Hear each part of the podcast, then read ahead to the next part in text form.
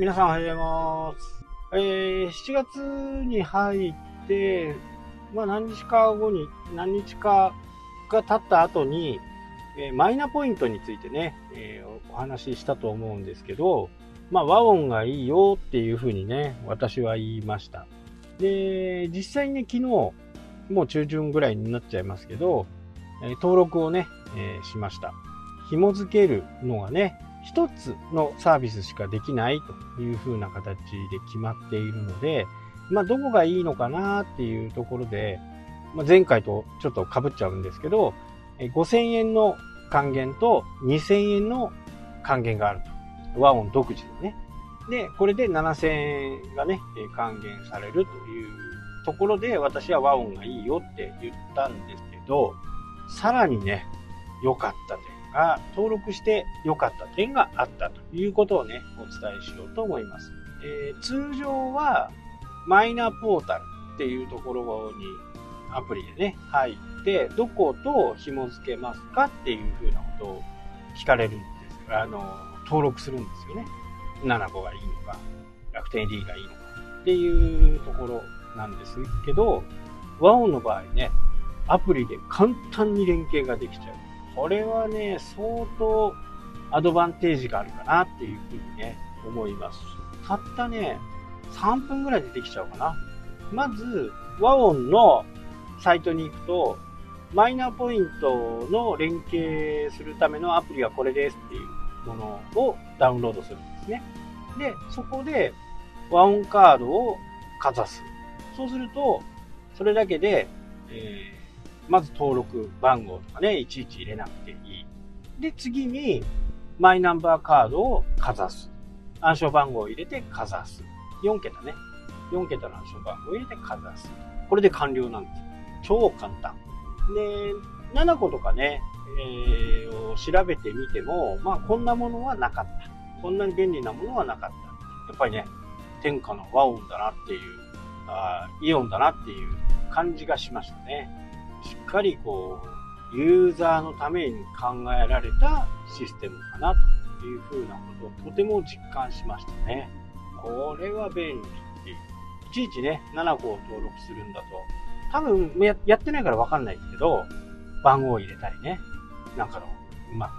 紐付けをいろいろ面倒なことがある。もうスマホと和音カードとマイナンバーカードがあればね、本当に数分でできちゃうというね、えー優れものでした。ただ、還元率が始まるのがね、前も言いましたけど、9月1日からですから、登録され、登録したからといってね、今2万円チャージしても戻ってきませんからね。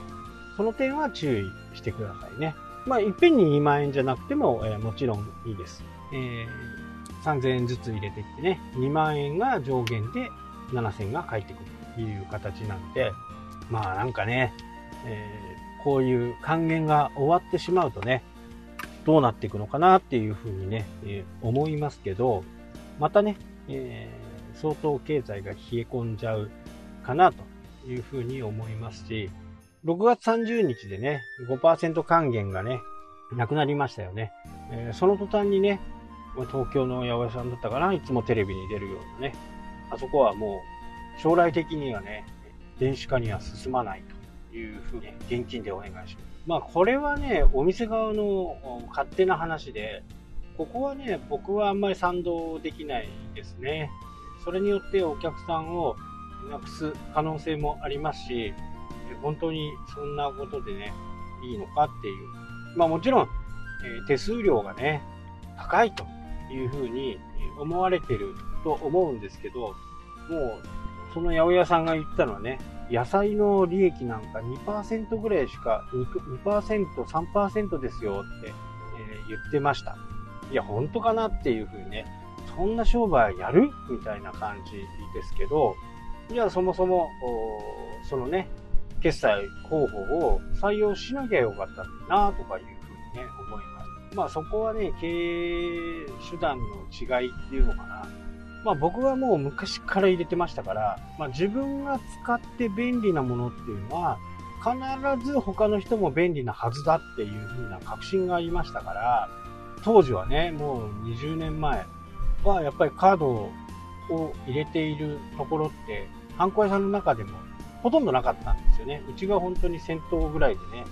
やってました。まあ5%がもったいないっていう風になったと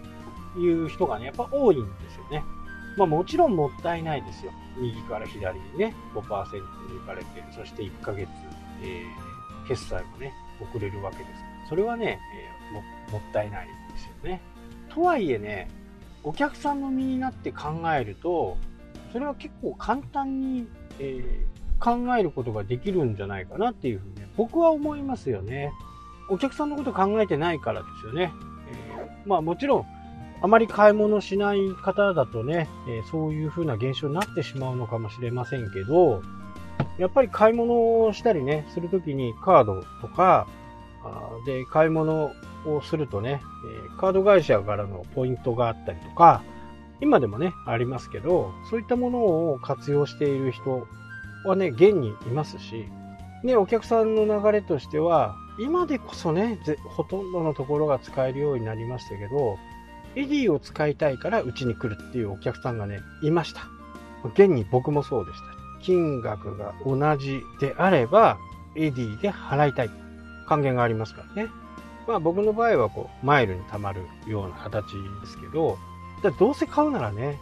マイル貯まった方がいいじゃないですか。まあそういうところから始めたっていうのがね、私の経緯で、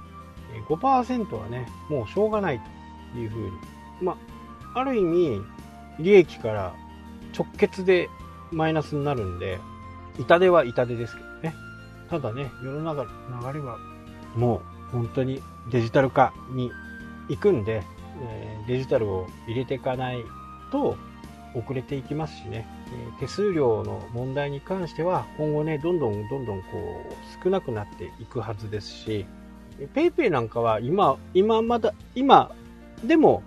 一応手数料無料でやってますから、まあ、期間限定という風な形になってますけど、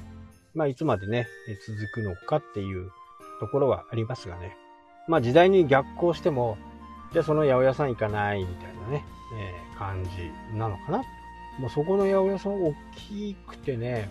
手数料だけで1000万ぐらいになるっていう風に言ってましたから、ね、それが吹っ飛ぶっていうのは痛いのかなというふうには思いますけど、ただ今5%取られてないですからね。2.64ぐらいなんで、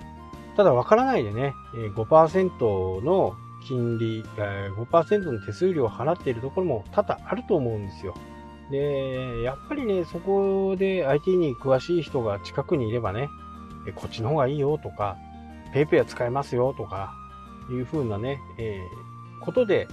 お客さんを主導していくっていう風なね、形も必要なのかなと。いう風に思います。誘導していくのもね、お店の仕事であると思います。はい、というわけでね、今日はこの辺で終わりたいと思います。それではまた。したっけ？